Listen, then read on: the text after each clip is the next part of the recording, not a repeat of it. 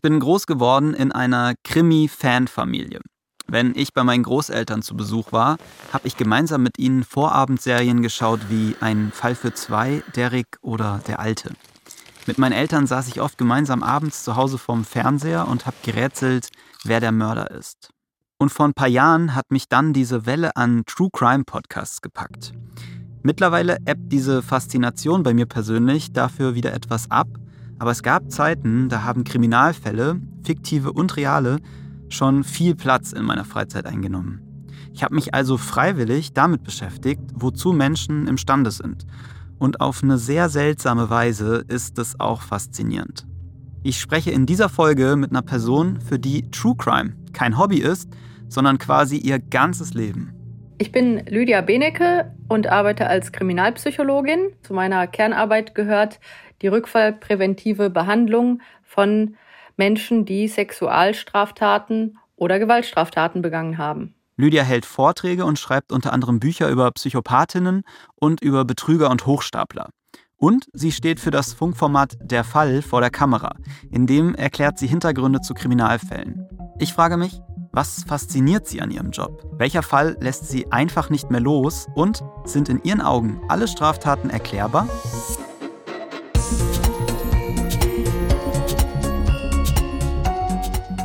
Hey, ich bin Frank und als Reporter immer auf der Suche nach Antworten auf komplizierte Fragen. Ich will euch mitnehmen in Gespräche, die uns berühren, die etwas in uns auslösen und die verändern, wie wir andere wahrnehmen oder wie wir auf diese komplexe Welt schauen. Und vielleicht lernen wir dabei ja auch noch etwas über uns selbst. Herzlich willkommen bei Die Frage, einem Podcast von Funk. Lydia, würdest du sagen, dass dich das Böse anzieht? Das Böse ist ein Konstrukt, das in der Psychologie so nicht vorhanden ist. Das ist eher ein Konstrukt aus der Philosophie oder der Theologie. Mhm. Und dementsprechend ist das nicht unbedingt ein Konzept, mit dem ich arbeite. Ich verstehe aber, dass die meisten Menschen ein Konzept davon haben, was böse sein soll, als ein Begriff, der ja auch eine deutliche Wertung eben beinhaltet. Und man könnte, denke ich, sagen, das ist meine Definition, dass eine böse Handlung eine Handlung wäre, bei der ein Mensch seine eigenen Bedürfnisse ganz klar über die eines anderen Menschen stellt und sogar bewusst bereit ist, einem anderen Menschen Schaden zuzufügen, um das eigene Bedürfnis sich zu erfüllen. Das wäre meine persönliche Definition. Ja. Und würdest du von dir sagen, dass dich dieses Verhaltensmuster in irgendeiner Weise anzieht oder fasziniert? Mich hat sehr früh schon die Frage interessiert, warum einerseits alle Menschen offensichtlich immer wieder zum Ausdruck bringen, dass sie nicht wünschen, dass in unserer Welt schwere Straftaten begangen werden. Aber andererseits geschieht das und Menschen schädigen andere Menschen durch schwere Straftaten und das tun sie, solange es Menschen gibt, in allen Zeiten und in allen Kulturen. Ich bin 87 mit meiner Familie nach Deutschland gekommen aus Polen und wir hatten halt echt wenig Geld und dementsprechend lebten wir in so einer schwierigen Gegend, in der viel über Kriminalität gesprochen wurde. Also meine Oma hat oft Besuch bekommen von Nachbarinnen und die hatten dann so Kaffeekränzchen und mhm. haben dann darüber geredet, dass mal wieder irgendwo eingebrochen wurde oder dass es mal wieder irgendwo ein Körperverletzungsdelikt gab oder wir hatten halt auch einen Serienpyromanen, der genau das Nachbarhochhaus gerne genutzt hat, um da am Wochenende Keller anzuzünden, weswegen dann immer alle sich am Fenster versammelten, um dem neuesten Feuerwehreinsatz beizuwohnen. Und genau in der Zeit wurde gerade das Privatfernsehen populär und diese Privatsender hatten recht viel einerseits Berichte über Straftaten, nicht nur aus Deutschland, sondern auch aus der ganzen Welt. Und es gab auch immer wieder, daran erinnere ich mich deutlich, abendfüllende, ungefähr zweistündige Fernsehfilme und habe parallel dazu dann auch aus Zeitungen Ausschnitte gesammelt. Und da wurde nämlich klar, was eigentlich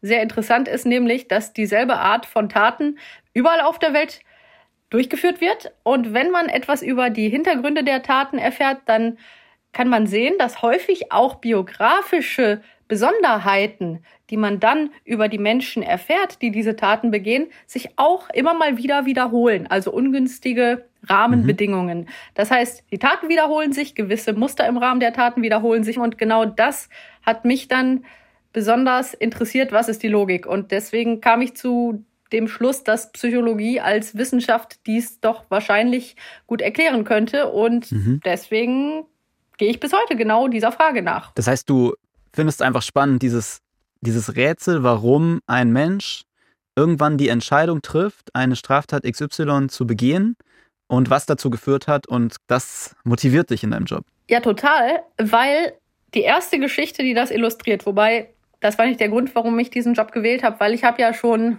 die Fächer entsprechend im Studium belegt, auch als Nebenfächer zum Beispiel Psychopathologie und Forensik, weil ich definitiv in diese Richtung wollte. Dennoch gab es diesen einen prägenden Fall, der genau dieses Prinzip, was mich so interessiert, illustriert.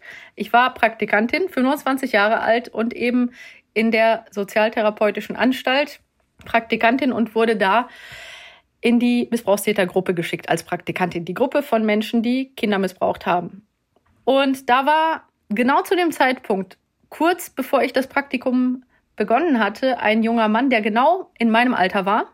Mhm. Und der war auch in einer sozioökonomisch benachteiligten Gegend aufgewachsen, die der Gegend, in der ich aufgewachsen bin, sehr ähnelte. Und er war auch von einer alleinerziehenden Mutter aufgezogen worden, die halt arbeiten musste und wenig Zeit hatte. Sehr viele Parallelen zu meinem Leben.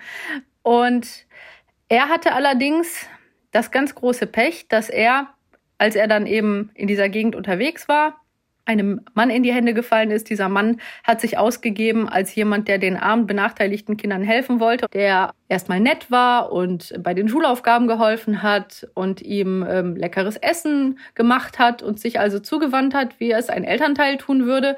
Und das als Grundlage, um eben diesen Jungen missbrauchen zu können.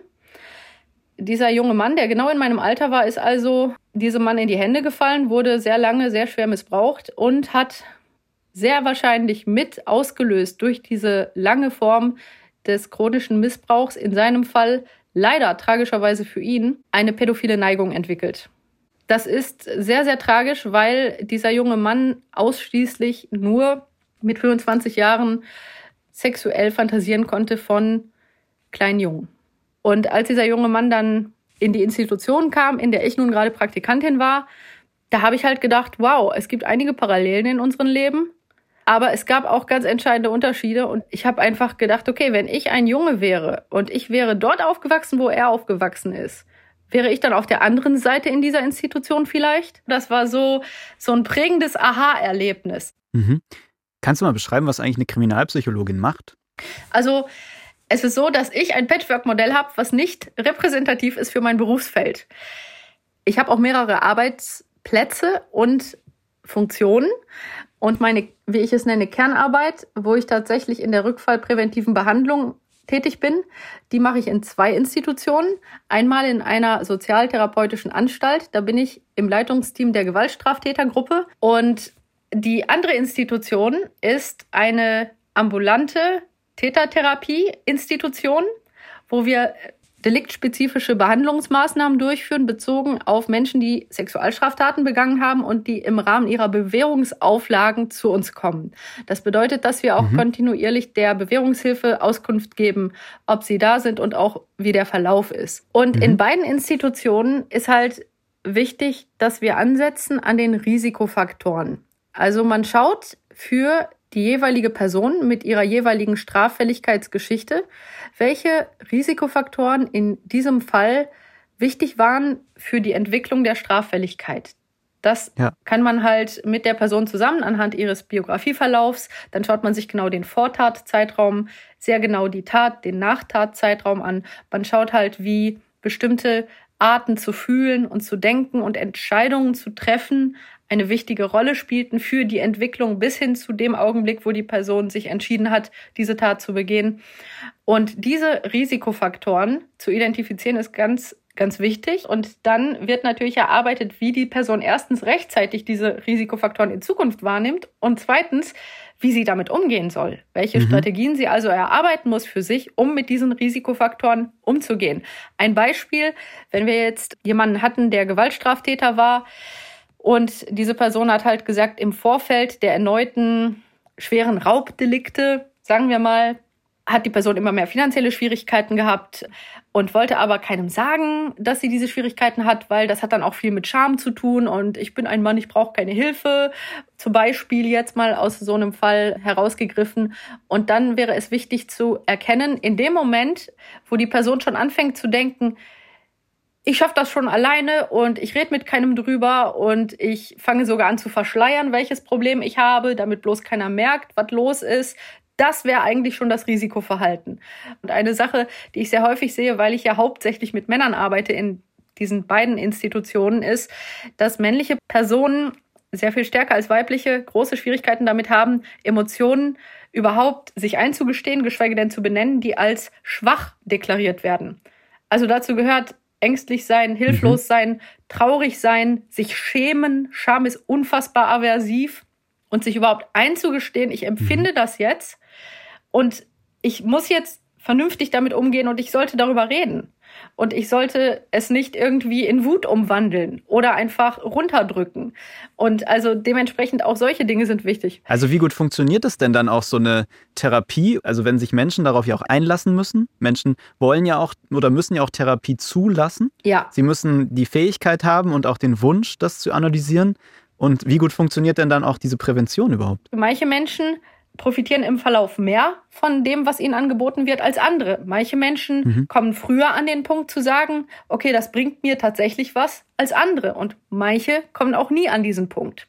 Dementsprechend muss man das immer sozusagen im individuellen Fall betrachten.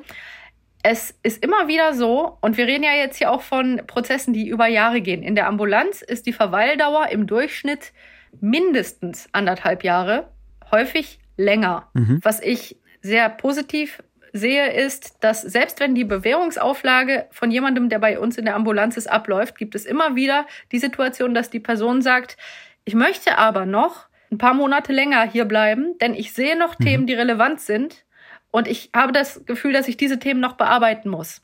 Mhm. Und das ist dann natürlich ein Beispiel, wo man ganz klar sieht, diese Person ist offensichtlich nicht mehr aufgrund der Bewährungsumstände hier, sondern diese Person bleibt sogar länger.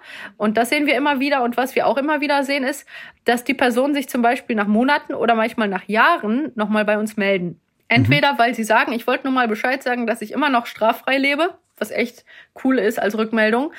Oder manchmal auch, wenn die Person sagt, so, keine Ahnung, es ist eine Lebenskrise eingetreten, Beziehung gescheitert, Job verloren, whatever.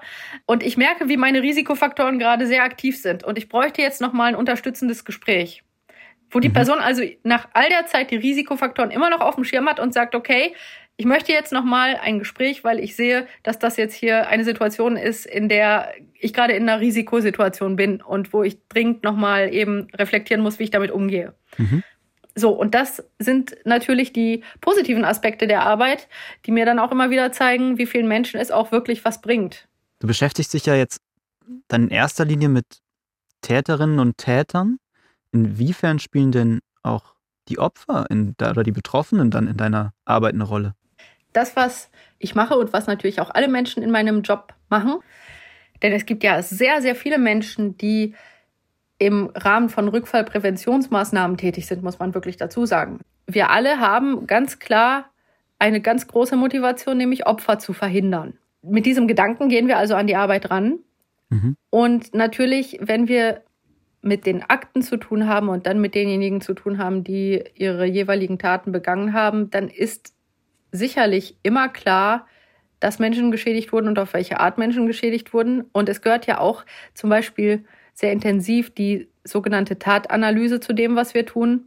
Also wir schauen genau hin, was hat dieser Mensch getan und auch, was hat er anderen Menschen angetan. Und ein ganz wichtiger Faktor ist eben auch, dass die Person im besten Fall sowohl emotionale als auch kognitive Empathie wirklich auch erlebt. Das heißt, mhm. es gehört auch im besten Fall zu dem Prozess, dass dieser Mensch auch der Tatsache ins Auge sieht, was er getan hat und dass dieser Mensch das im besten Fall auch empfindet. Und tatsächlich erleben wir es immer wieder, dass wenn wir an diesen Punkt kommen, dass diejenigen, wenn sie wirklich ungeschönt vor ihrer Tat stehen und dem Leid, was sie verursacht haben, dass die dann auch wirklich deutlich emotional reagieren. Also bis hin zu Menschen, die weinend am Boden sitzen und wirklich fertig mit den Nerven sind. Du bist Therapeutin, aber du arbeitest auch ganz viel in der Öffentlichkeit. Du bist Host vom Funkformat Der Fall, du hältst Vorträge, du schreibst Bücher. Warum genau machst du all das? Ich habe mich quasi so ein bisschen dazu entwickelt, weil mir aufgefallen ist, dass es echt viele Fehlannahmen gibt bezogen auf Straftaten, aber auch auf die Behandlung von Straftaten oder auch auf den wissenschaftlichen Umgang mit Straftaten, wie man die also wissenschaftlich auch wirklich erforschen kann. Ich versuche den Menschen also zu zeigen, warum es Sinn macht, sowohl zu forschen an Ursachen von Straftaten als auch eben Rückfallpräventionsmaßnahmen anzubieten. Und ich habe zum Beispiel einige Male die sehr positive Erfahrung gemacht, dass Menschen, die die Bücher gelesen haben, oder auch Vorträge von mir besucht haben, gesagt haben, dass sich ihr Bild verändert hat und dass sie jetzt verstehen, besser als vorher, warum es eben sinnvoll ist, diese Dinge anzubieten oder auch eben die Forschung zu machen und wie man dadurch Straftaten verhindern kann und wie man auch mhm. für die Zukunft die Gesellschaft sogar verbessern kann mit diesen Erkenntnissen, die wir gewinnen. Deswegen sehe ich das einfach als eine gesellschaftlich hoffentlich auch positiv relevante Wissenschaftskommunikation. Mhm. Inwiefern würdest du sagen, unterscheidet sich das, was du tust, dann auch von True Crime-Formaten, von, von Podcasts zum Beispiel, die ja auch thematisieren, wie Straftaten begangen wurden? Also ich bin fast ein wenig überrascht gewesen von der Geschwindigkeit, mit der diese Formate zugenommen haben. Und ich blicke auch nicht immer so ganz durch, was es da alles gibt. Also häufig werde ich gefragt, oh, was hältst du von diesem Podcast oder von jenem? Und ich so, keine Ahnung, ich höre das alles gar nicht. Mhm. Also wenn man quasi wirklich Wissenschaftskommunikation einflechten kann in True Crime Formate und das Ganze auf einem möglichst seriösen Level, bei dem man eben auch die Angehörigen zum Beispiel derjenigen, die geschädigt wurden, im Blick hat. Wenn man das auf so einem Level versucht, so gut es geht, ethisch umzusetzen, dann denke ich, kann True Crime sehr positiv wirken, in dem Sinne, dass man das Grundinteresse, das bei Menschen besteht, nimmt und ihnen etwas Wissenschaftliches beibringt und dass im besten Fall etwas Ähnliches getan wird wie das, was ich versuche zu tun, nämlich sachlich aufzuklären über zum Beispiel Faktoren, die bedingen, dass jemand straffällig wird und eben die Frage, wie man das hätte im Einzelfall verhindern können und was wir daraus lernen können für die Gesellschaft. Gibt es denn Fälle, über die du nicht berichten würdest? Ich habe zum Beispiel die Mitwirkung an Produktionen abgelehnt bei Tätertypen, deren Kernmotivation auch eine sehr starke öffentliche Inszenierung war. Bei diesem spezifischen Tätertypus lehne ich es ab, in Produktionen vorzukommen, wo diese Person mit Gesicht und Namen erwähnt wird, weil es einfach in diesem Tätertypus Nachahmungstaten eben zumindest begünstigen kann, Mhm. Und man natürlich gleichzeitig auch sozusagen die Kernmotivation dieser Person gewissermaßen dann befriedigt durch diese Art der Berichterstattung. Das heißt, ich bemühe mich so gut es geht im Einzelfall zu prüfen, wie der Sachverhalt ist oder wie die Produktion aussehen soll und dann so gut es geht eben die ethischen Abwägungen zu treffen, ob es wirklich einen Mehrwert hat, wo man Wissen vermitteln kann und dass man eben zum Beispiel bestimmte Dinge nicht dort tut, die aus meiner Sicht nicht gut sind. Ich habe für die Frage auch schon über Verbrechen und Kriminalfälle berichtet und das fand ich immer super spannend und fesselnd. Ich habe viel dabei über unser Strafsystem gelernt und auch über die Psychologie hinter der Kriminalität. Auf unserem YouTube-Kanal kommt die Tage noch ein Video mit Lydia, in dem wir darüber geredet haben, wieso StraftäterInnen lügen und wie sie bei ihrer Arbeit damit umgeht. Was ich mich aber immer wieder gefragt habe, wenn ich mich in meiner Freizeit mit Verbrechen beschäftigt habe, ist es überhaupt okay, sich als Unterhaltung was reinzuziehen, was anderen Menschen so viel Leid zugefügt hat und die vielleicht immer noch darunter leiden? Ist das voyeuristisch?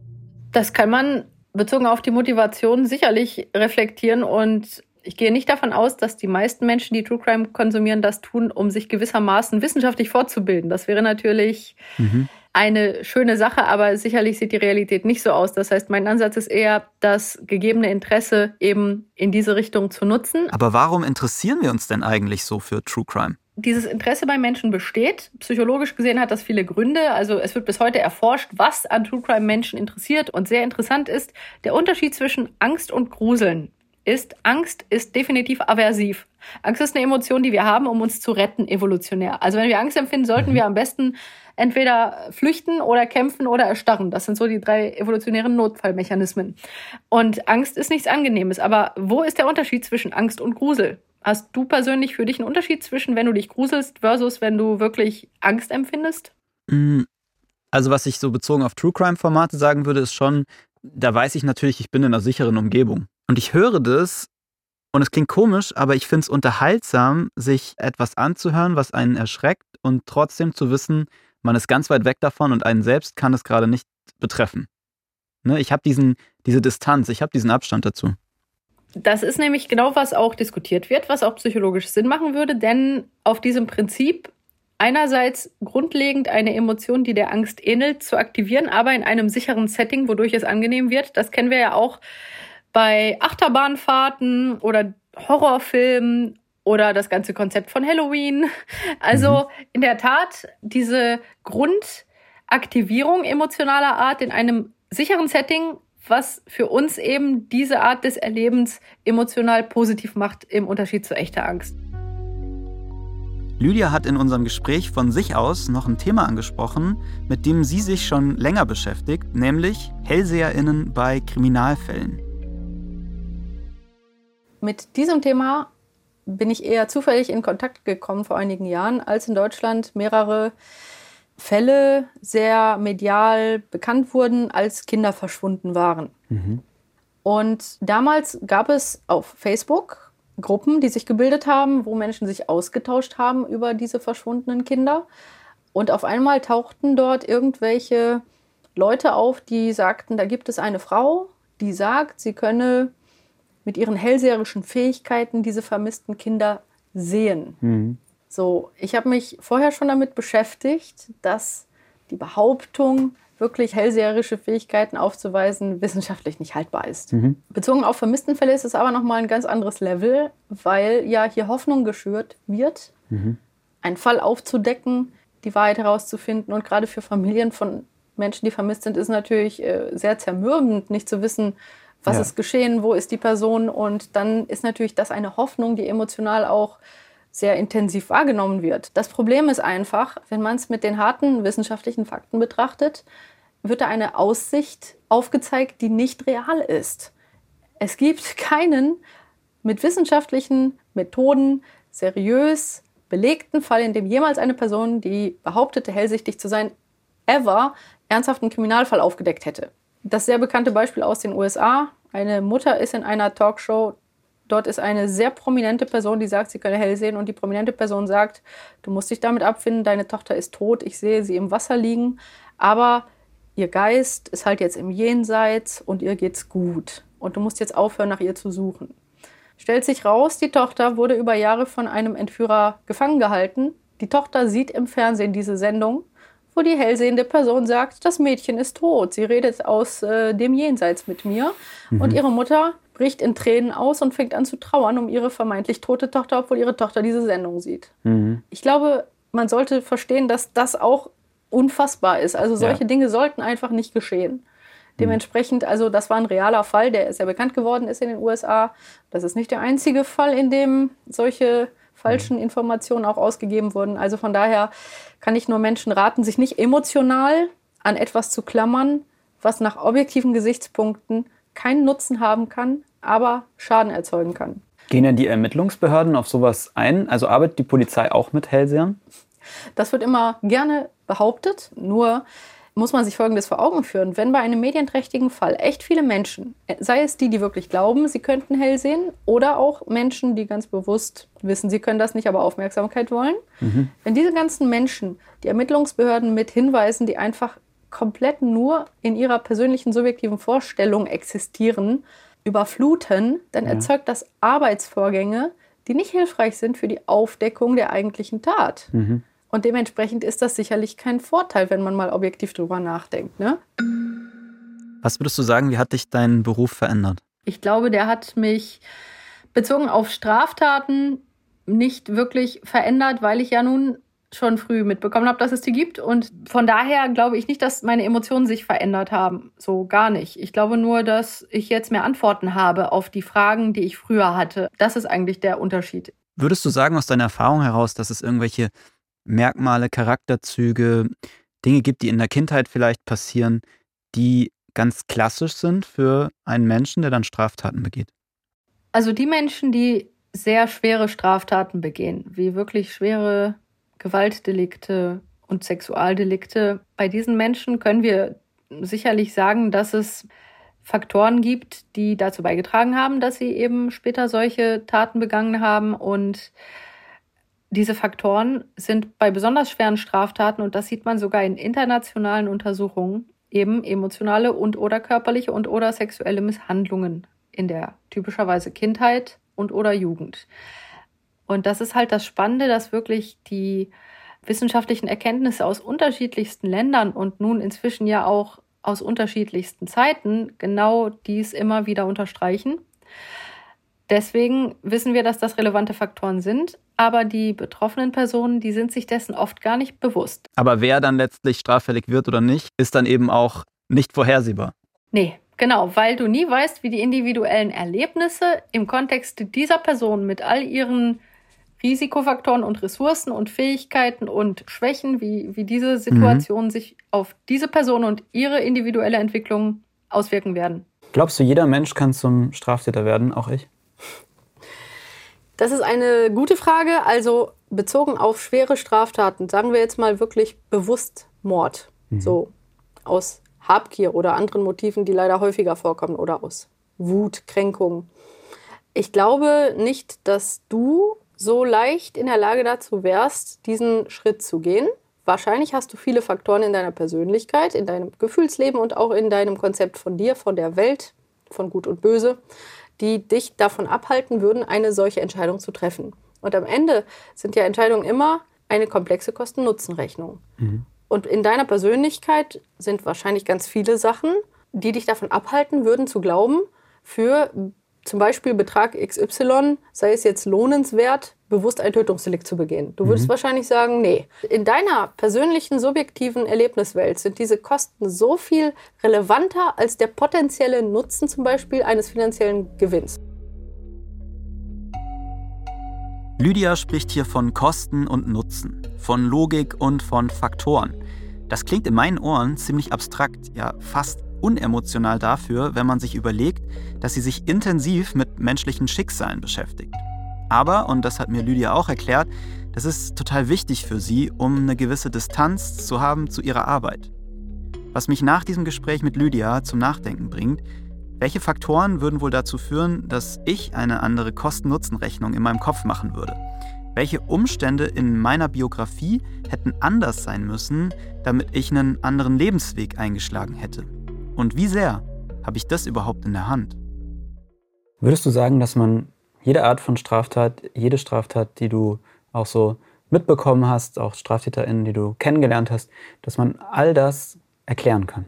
Absolut. Also für mich persönlich ist es so, am Ende habe ich quasi ein Konstrukt, das man wirklich mit einer mathematischen Formel vergleichen könnte. Ich sehe Faktoren, mhm. die in einer Beziehung zueinander stehen und die zu einem Zeitpunkt X in dieser Konstellation diese Entscheidung bedingt haben. Und das ist für mich sehr hilfreich, weil am Ende verstehe ich dann die Logik.